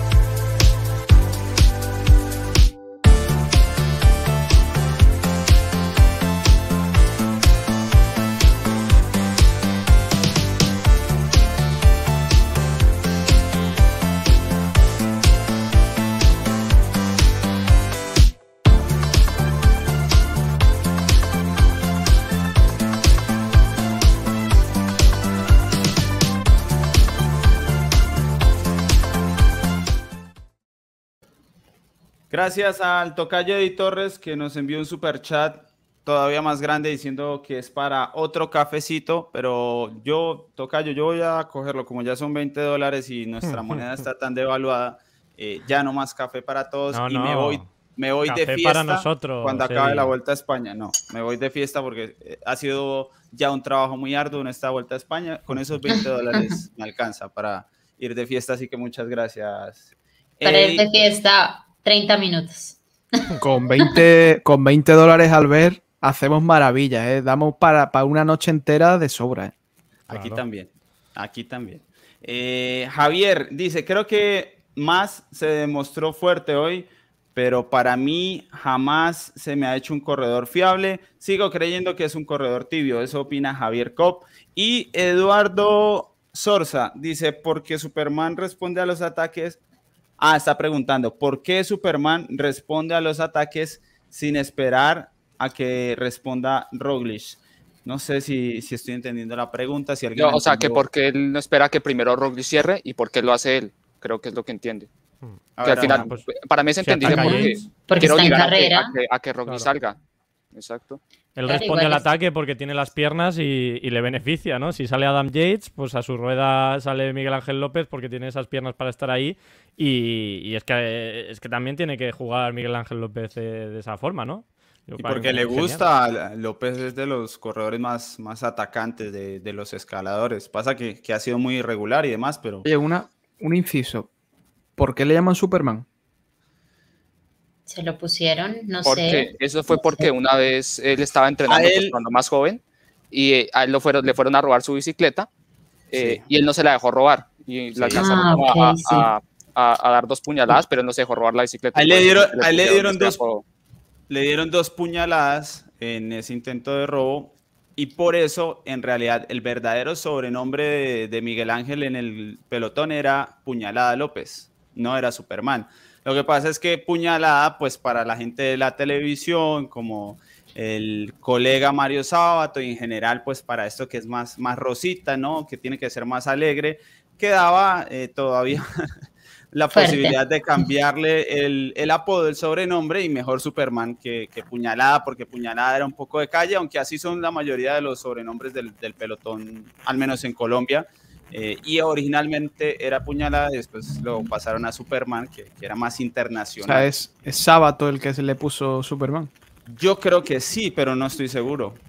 No, No sé. no estoy seguro. No sé. Pero es probable. A ver, si no se lo puso él, seguramente él es el que le da el alcance a los sobrenombres, casi todos los sobrenombres, eh, pues porque tiene el alcance de, de ESPN y demás, pero esa es la historia de, del Superman y, y Puñalada. Dice Ercilda que se lo puso él mismo. Puede ser. Puede ser. No, él no- mismo no. Él mismo no Mola lo más, mola más puñalada. Obvio. Obvio. Eh, Te va a Puñalada meter la puñalada. Sí. De nombre de delantero argentino, ¿eh? De River, ¿eh? el puñalada López. ¿eh? Sí, sí, sí, sí. Por ahí, por ahí va la historia. Pero la historia es esa. La historia de origen. Bueno, y el, lo- la- el, el- la- el puñetazo que le dio a uno en el giro, como dice Heider, Oh, es verdad que le pegó un tío ahí, un, Sí. un en el carácter todos sabrán que la historia es real. Albert y yo-. ¿Cuál es el carácter? Albert y yo tenemos una pequeña anécdota con Miguel Ángel López. Se recibe. Se- se- Cuenta, cuenta. Además que si se ríe Albert, ya se puso como tenso Albert con, con lo de la No, bueno, Ya tienen que contarla, ya la tienen que contar. Es pequeña anécdota, ya que la, que la cuente Franz. y- Nah, no, no, que la dejamos, esta- la dejamos ahí, que la gente se piense. No, no, no. No. No, no empiecen así, no empiecen así. Positiva Ya o granada. para que no la cuenten. Positivo. No, es una tontería, es una tontería. Pero Bueno, Miguel Ángel López, Albert y yo tontería. es una tontería enorme. Una- ¿Cómo, una gran, sí, cómo sí. se dice en Colombia hacer pis de forma eh, educada? Pues eso, eh, hicimos ¿Ah, sí? pis Miguel Ángel López y nosotros hicimos pis a, a uno al lado del otro. Eh, en la presentación de la vuelta en Alicante hace dos años, creo, eh, fuimos al baño y, y ju- y justo iba con nosotros Miguel Ángel López y estaba ahí. Orinar, en en Colombia decimos orinar. Es Total, que, orinamos con Miguel Ángel López. Muy bien. Ah, Y no, no me fijé, no sé si también se le puede llamar Superman por. No lo sé, no lo he visto. No, Nosotros- sí, esos detalles no nos interesan mucho. No- nosotros Fran, por favor, pero uno fomentando eh, el orden aquí. Eh, nosotros también tenemos una anécdota con Miguel Ángel López y es que nos tiene bloqueados de todo lado a ciclismo colombiano. Bien. ¿Por qué? También, ¿Por qué? No sé, no Porque sé. Laura le gafó diciendo que iba a ganar el Tour y, Puede y por ser, eso no. no sé. No, mira que yo lo conozco, sí, he compartido con él muchas cosas, pero sí, digamos que el ciclismo no forja el carácter, lo revela y cuando uno, eh, pues digamos, está involucrado en este ámbito, en este entorno y se vuelve muy famoso, ¿no? Y muchas cosas, también eh, no acepta a veces muchas cosas o las ve de mala manera. ¿Sí? Y también lo digo Sí. por experiencia propia, ¿no? No solamente por ellos, sino de pronto yo como deportista, de pronto a veces me sentía muy atacada por cualquier situación. Entonces, si tú buscas tranquilidad o no quieres saber de lo que dicen de ti, ni, ni bueno ni malo, ni pues, y además pues en un medio pues que tiene igual mucha repercusión en tu país y todo el tema, Gracias. pues te lo, te lo, te lo... Además, porque López ha tenido momentos candentes, Laura, en redes sociales. Entonces, Sí. pues seguramente. Pero si no- aquí, salvo por mí, eh, lo que se dice en ciclismo colombiano suele ser bastante No, pero yo que políticamente correcto. En la situación del aficionado, no. Nosotros como, Como medio, para bloquearte vez, a ti, Eddie, no lo entiendo, pero bueno. eh, no sé.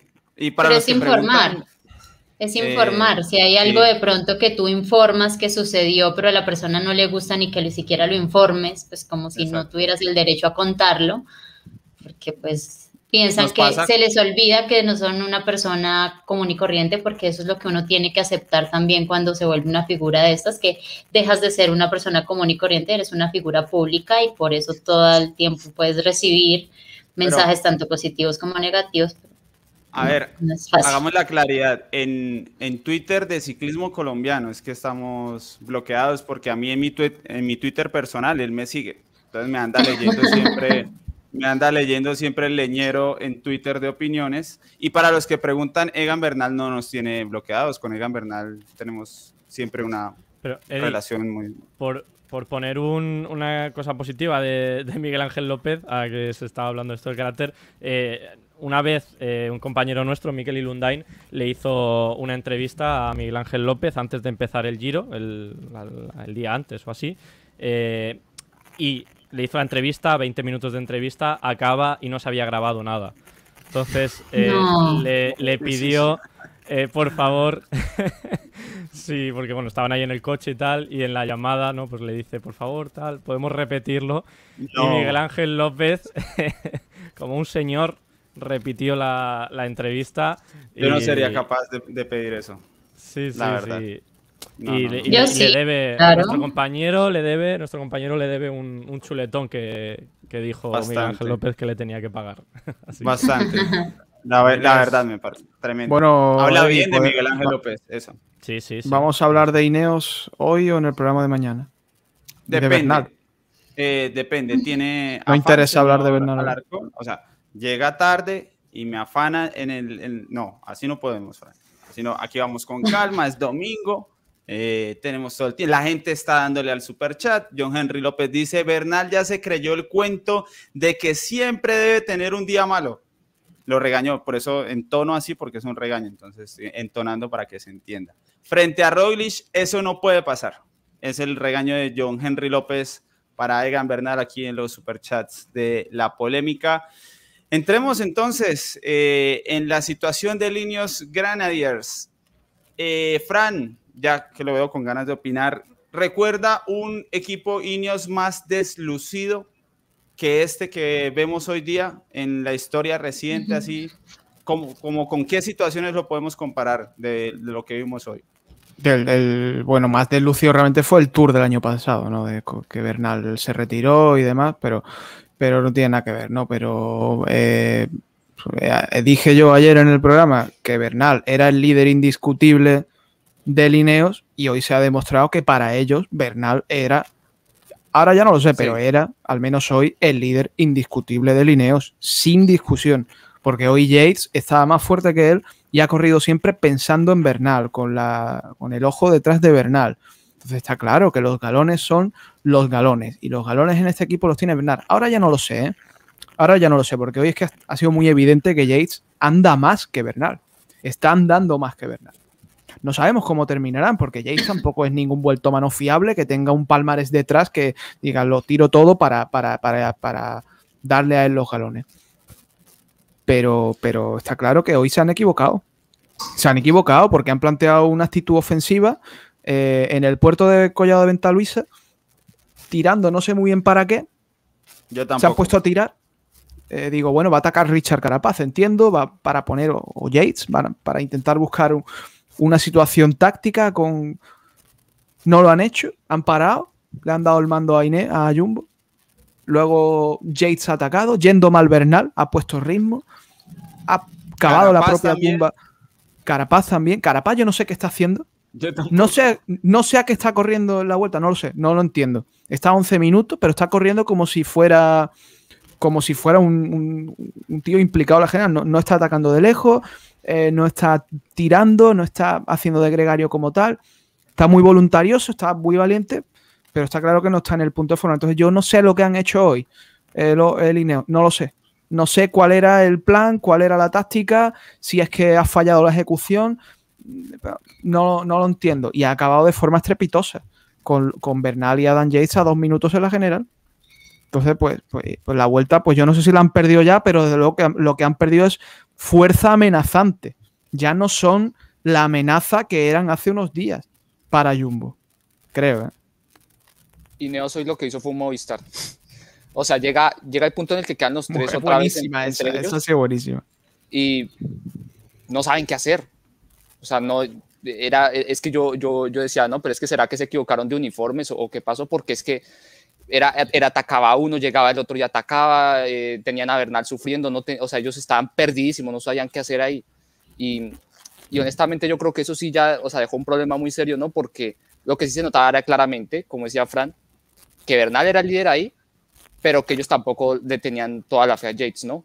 Por eso mismo, porque es que al final Yates no es un, no es un vuelto mano fiable y nunca ha tenido esa gran experiencia eh, liderando tres semanas, ¿no?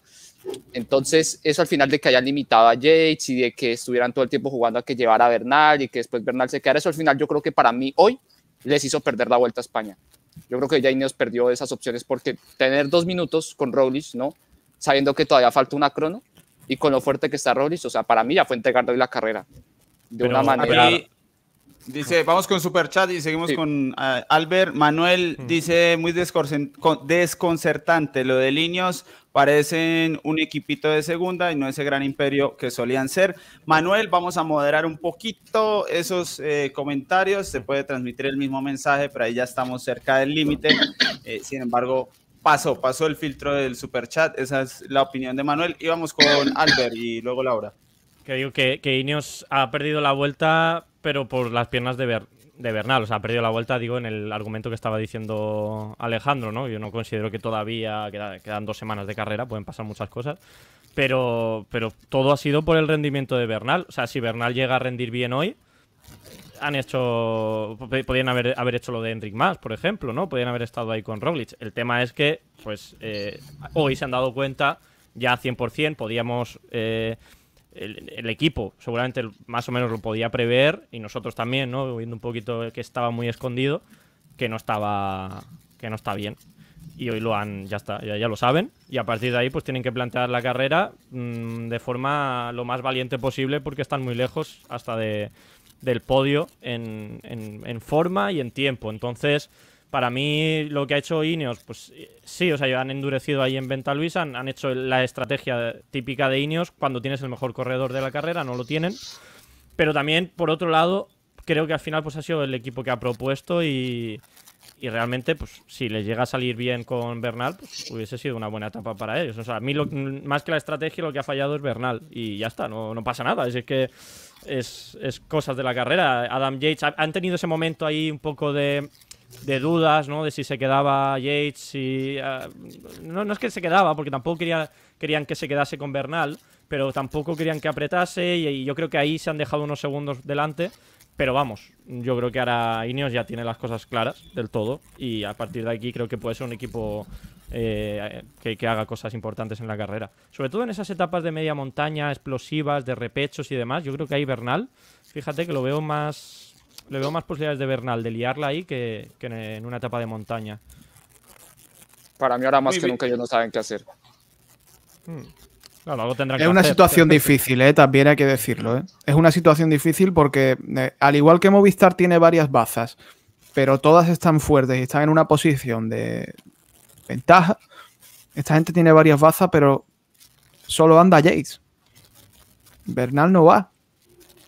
Bueno, pero tampoco Bernal no va. Está descartado, o sea, ha sabido sufrir muy bien, está metido en carrera y, y luego pues la- las sensaciones que ha dado es eso, ¿no? Que, que le falta un puntito, pero yo creo que también ha hecho bien Ineos en no descartar a... Por supuesto, ha sido Bernal el que ha, el que ha tenido la fortaleza para aguantar, que eso sí que es... O sea, eso, eso es, es un líder, porque solamente un líder con esa mentalidad puede, puede aguantar si su- sufriendo toda la subida como se estaba subiendo de rápido. Y, y- para mí yo creo que tampoco podemos descartar a, a Bernal y que la tercera semana, pues oye, igual ahora está le falta un puntito, pues igual la tercera semana lo tiene y en las Asturias pueden liar la que la que tengan pensado en, en Ineos. Así que yo creo que todavía va a ser importante, sin duda, vamos, sin duda Bernal en carrera. Eh, creo que me falta la opinión de Laura, pero vamos a adelantar los superchats porque veo que la gente hoy está animada y me alegra y vamos a darle espacio a los superchats ya que esta semana, pues como no hemos tenido mucho ciclismo, eh, no se habían dado demasiado. Eduardo Sorza pregunta, ¿error de Ineos traer a Pitcock y a Carapaz?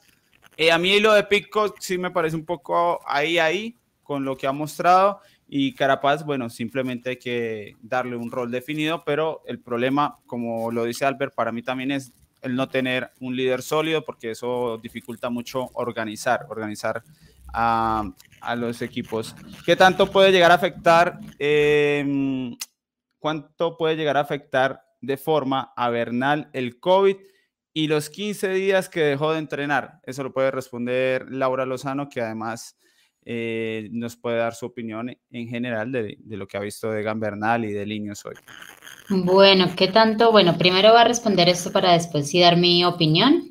¿Qué tanto puede llegar a afectar el, el COVID? Bueno, eh, a cada persona le ha dado de una manera diferente y le ha dejado secuelas diferentes. Para otros han sido eh, pues, percepciones, bueno, sensaciones imperceptibles y para otros pues realmente les, les ha pegado muy fuerte. Sí hay una baja considerable pues en su condición, ¿no? Obviamente, pues en su oxigenación, porque esto afecta directamente, pues sobre la parte de oxigenación y los pulmones, pero pues esto ya pasó hace ratico, ¿no? Creo que en este punto, si él no se encontrara en una buena condición, no habría podido venir a la vuelta, entonces, pues yo creo que eso es algo que hay que, pues, dejar atrás. Y ya por otro lado, con el Ineos, yo pues me siento como mucho a analizar si es que de pronto en el Ineos no hacen reuniones, estas, estas reuniones que, que se suelen hacer en, en carrera, eh, previas a las carreras, porque he visto pues movimientos que pues a mí me han dado a entender que no hay comunicación absolutamente entre ninguno y el hecho de no tener durante todos estos días, esta primera semana, un líder definido los ha llevado a estar en este punto donde están hoy, donde todos están ahí, pero ninguno sabe qué hacer. Y bueno, hoy la verdad es que yo siempre defiendo también mucho a Carapaz, pero creo que yo admiro su valentía, pero pues la valentía tiene que ir acompañada con un poquito de inteligencia. Realmente verlo hoy eh, quedándose el pelotón, llegando al pelotón con ese nivel de esfuerzo y haciendo un ataque, pues me parecía como absurdo. Creo que pues lo más normal que tú haces en esos casos es tratar de estar ahí, recuperar y pensar en cómo puedes colaborar, ¿no? Y pues que ese tipo de ataques era como voy a botar aquí la última bala, que sé que igual está cayendo hacia el lugar equivocado porque no va a pasar absolutamente nada. E- Y de una vez dejo a uno menos de mi equipo aquí. Y Yates, pues este ataque, contraataque, pues no es que esté mal, pero si Bernal no tiene buena comunicación con él y si no hablan de cómo se sienten y son sinceros de acuerdo a, a las sensaciones que están teniendo, pues él siente que él puede acelerar y es él mismo el que lo corta. Entonces, finalmente creo que pues no hay comunicación, no hay claridad. Bernal no se siente un líder absoluto, así la carretera lo ponga y el equipo lo ponga y todas las situaciones se den para que él siga haciéndolo. Él no se siente de esa manera. bien decían hoy en los comentarios también que ya después él le dijo a Yates, dale que yo ya como que no puedo más, no puedo seguir el ritmo y vete, pero pues ya cuántas veces lo había hecho, eh, pues digamos en, este ataque, poner el ritmo y aparte frenar, ¿no? Que no solo ocurrió hoy, sino que también ha ocurrido el, el, día, el segundo día en el ascenso al, al picón blanco.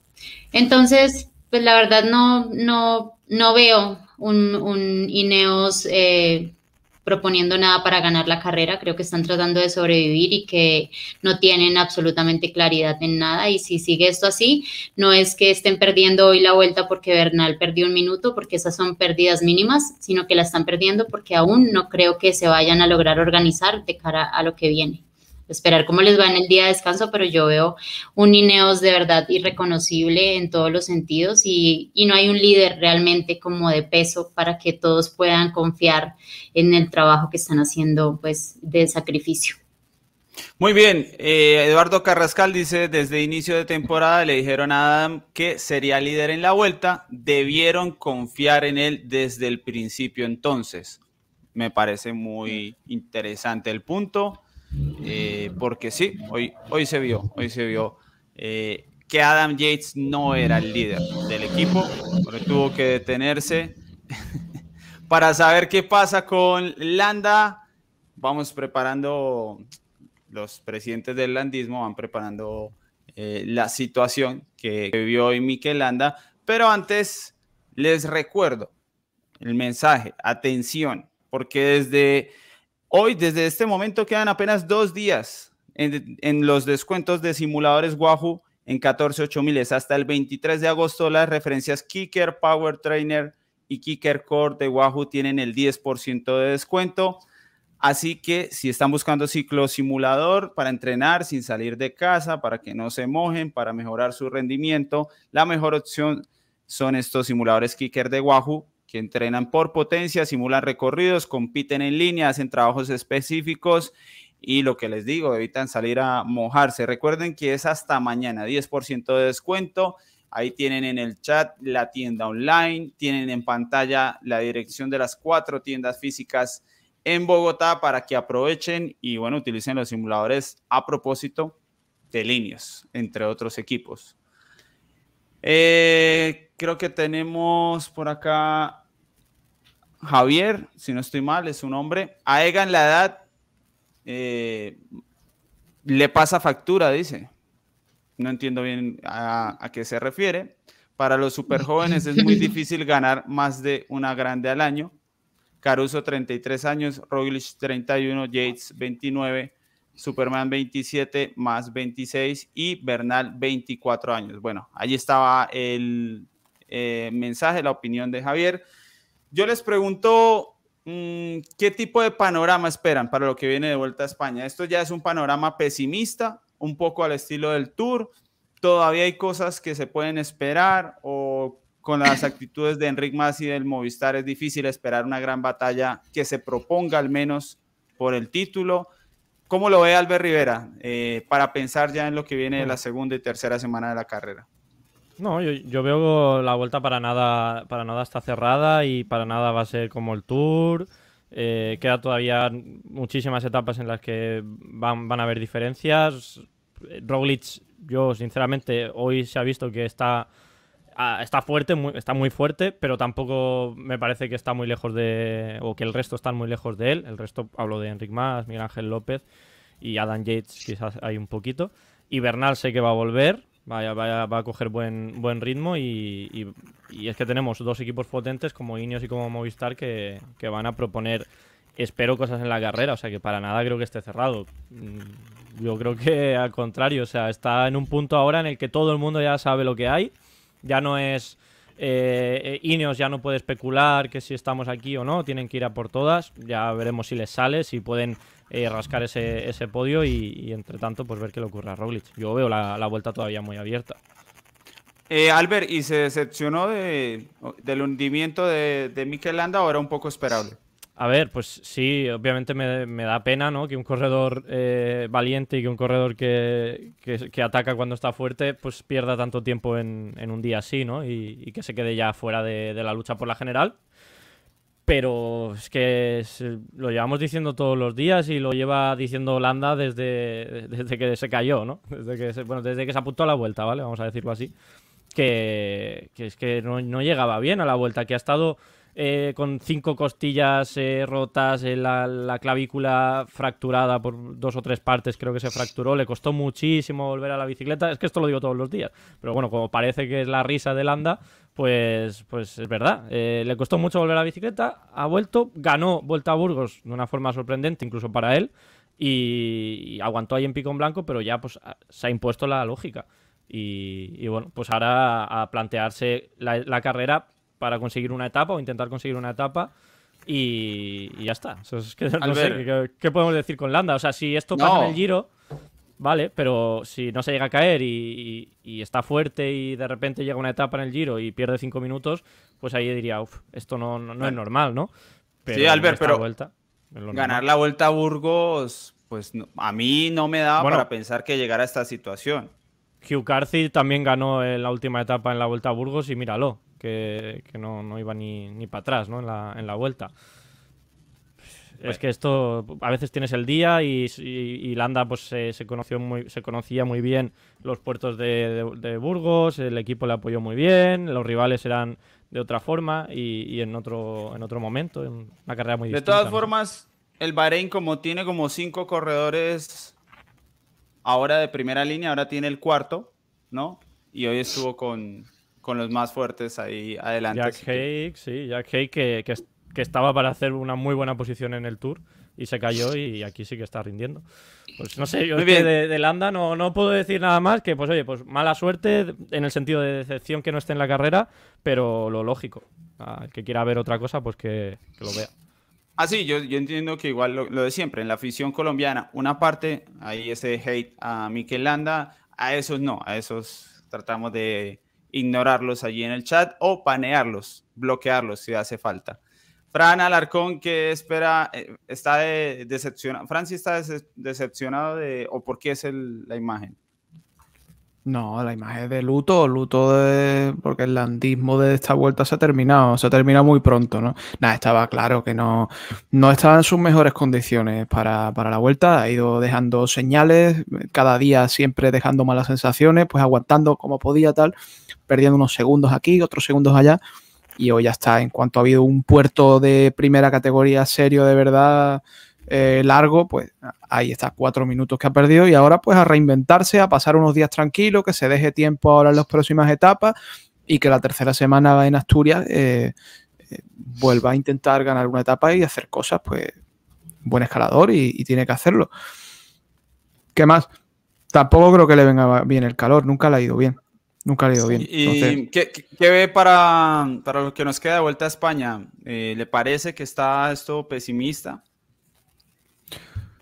Eh, de la vuelta a España, pues no, ¿cómo vamos a ser pesimistas? ¿Cómo vamos a ser pesimistas cuando el, segundo clasificado está a 28 segundos y tiene a, un compañero que está tercero a, un minuto 20 del líder? Bueno, creo que hay una situación clara para buscar una ofensiva eh, por parte del equipo Movistar. Creo que es la esperanza. La esperanza y el problema. Porque que sea Movistar nuestra esperanza es como confiar en, en, gente que normalmente pues hace las cosas un poco raras, ¿no? Pero eh, bueno, eh, yo no es pesimista. En el Tour sí que al final de la primera semana sí era pesimista, ¿no? Y se confirmó, pero esta vuelta no es para nada el mismo caso, ¿no? Laura. Bueno, em, yo no soy pesimista, pero yo creo que en relación al podio sí se puede tener mucha lucha, pero yo creo que Roglic eh, también ha ido pues entendiendo también que, le están dejando hacer la carrera a su modo, que cuando lo han visto más solo no le han atacado y ahora el equipo se ha ido fortaleciendo y yo veo mucho más eh, pues fortalecido su equipo de cara a, a la próxima semana. No creo que vaya a estar tan solo como pensamos, creo que han cuidado sus fuerzas y creo que vamos a encontrar un jumbo bastante fuerte para defender ese liderato y les va a quedar muy difícil a los que no aprovecharon las oportunidades cuando lo vieron solo. Mm, por otro lado, eh, ¿cuál era la otra pregunta? Eddie. No, simplemente es, es eso, que, que, Sí. que esperamos para lo que viene, un poco Sí, no. para, para prepararnos para esta Ah, segunda no, ah, semana. de Landa, de Landa, yo sé, pero no, no tengo mucho que decir de Landa, me da mucha tristeza. Eh, pues realmente creo que no tenía planteado correr este año la Vuelta a España, no era su principal objetivo y cuando tú estableces los objetivos es por algo, ¿no? Porque tu preparación no arranca faltando dos meses, un mes, todo va en función desde un año anterior donde haces todo de esa manera para que tu punto máximo de nivel esté en otro momento no lo encontró y este era como la forma de sacarse el clavo, de estar. Creo que es un corredor que tiene mucha clase y por eso decidió venir a afrontarlo de la manera en la que lo viene haciendo y que finalmente creo que sí sacará la cara porque a menos de que algo extraordinario pase fuera de lo, de lo deportivo, creo que sí veremos a un Landa muy combativo. Creo que en el día que encuentre las piernas puede también estarse llevando algún título eh, de alguna etapa pero pues definitivamente no está al top de forma para disputar la carrera. Alejandro, De Landa yo no agrego nada más, pues fue lo que vimos y ya está. Y eh, mi esperanza para, para esta vuelta a España, porque yo creo que esto no está muerto, acá la tienen. Increíble, ¿no? Pues Ojo, eh, nunca ha sido el. Movistar mucha esperanza y ahora está siendo la esperanza de todos. acaba de romper Ahí está. todo. Tapa ante la Cae. afición colombiana. Seguro que está firmado por Nairo y todo. No, No, no, no, no, no, ni siquiera, bueno. Pero sí, yo creo que la verdad ellos son los que, los que nos pueden ayudar. Al final tienen a los dos corredores más fuertes después de Roglic. Y, y aunque es cierto, eh, no, es un, no, es, no- no es un equipo para fiarse ni demás, yo la verdad confío en que sigan corriendo como lo hicieron hoy. O sea, cada, cada quien con su rol definido y que, y que pues llegue el día en el que Roglic flaquee un poco o en el que estos estén muy inspirados y, y puedan eh, meterle más suspensa a la carrera. Les recuerdo que mañana tenemos día de descanso, lo necesitamos. Han sido cuatro días de máxima intensidad aquí en ciclismo colombiano con la Vuelta a Noruega y eh, la Vuelta a España, por supuesto, a tope, algo que nunca hemos hecho en nuestra historia, por eso necesitamos descansar mañana. Albert, eh, para cerrar, tenemos una segunda semana con una propuesta un tanto arriesgada del recorrido, digo yo, eh, donde puntualmente solo la etapa del sábado obligaría a darnos cosas para la general eh, y todo lo demás depende como de la actitud y un poquito de, del dios del ciclismo ahí empujando, no sé, eh, estoy Sí, sí. preocupado. Sí, es una segunda semana de transición total a, al- a la fiesta final allí en Asturias, ¿no? En, en el norte en general, porque la tercera semana sí que está, está va a ser muy dura y, y ya solo por los puertos que hay, ¿no? Pero también están bien tiradas las etapas, están bien ordenadas, más o menos. Y esta segunda semana, bueno, pues es lo que dices, eh, media montaña, finales en, en Murazo, tenemos ahí un final en, en un Murazo el, el miércoles, luego tenemos en esa, la etapa del martes que es un final interesante donde se puede atacar ahí a falta de 25 kilómetros, creo que coronan a falta de, de 25 kilómetros el, el puerto de paso, que, claro, pues siempre si alguien se anima, pues se pueden hacer diferencias, no va a ser, o sea, sería raro que alguien gane eh, la Vuelta a España en esta semana, pero yo creo que vamos a seguir viendo diferencias, no tantas como esta semana, pero alguna cosa. Y luego el fin de semana, Villuercas, ahí nadie se va a poder esconder, pero la del Barraco, es que si, si Ineos. Ya Movistar igual puede ser un poco más reservón, ¿no? En, esta semana. Que, pero, pero Ineos no. Ineos tiene que, que proponer y tiene el equipo para hacerlo en este tipo de etapas. En cada esquina. Yo de verdad eh, confío mucho más en Bernal en esta semana que en la tercera. eh, si consigue darle la vuelta. A no ser que veamos el mejor Bernal en la tercera semana. Porque son etapas así, no sé, estilo que puede hacer cosas raras, ¿no? De, de- de liarla, de, de meter ahí en aprietos a Roglic y, y confío en, en Ineos y en Bahrein también como, como equipos para destruir la carrera en esta segunda semana. En la tercera ya tiene que aparecer Movistar.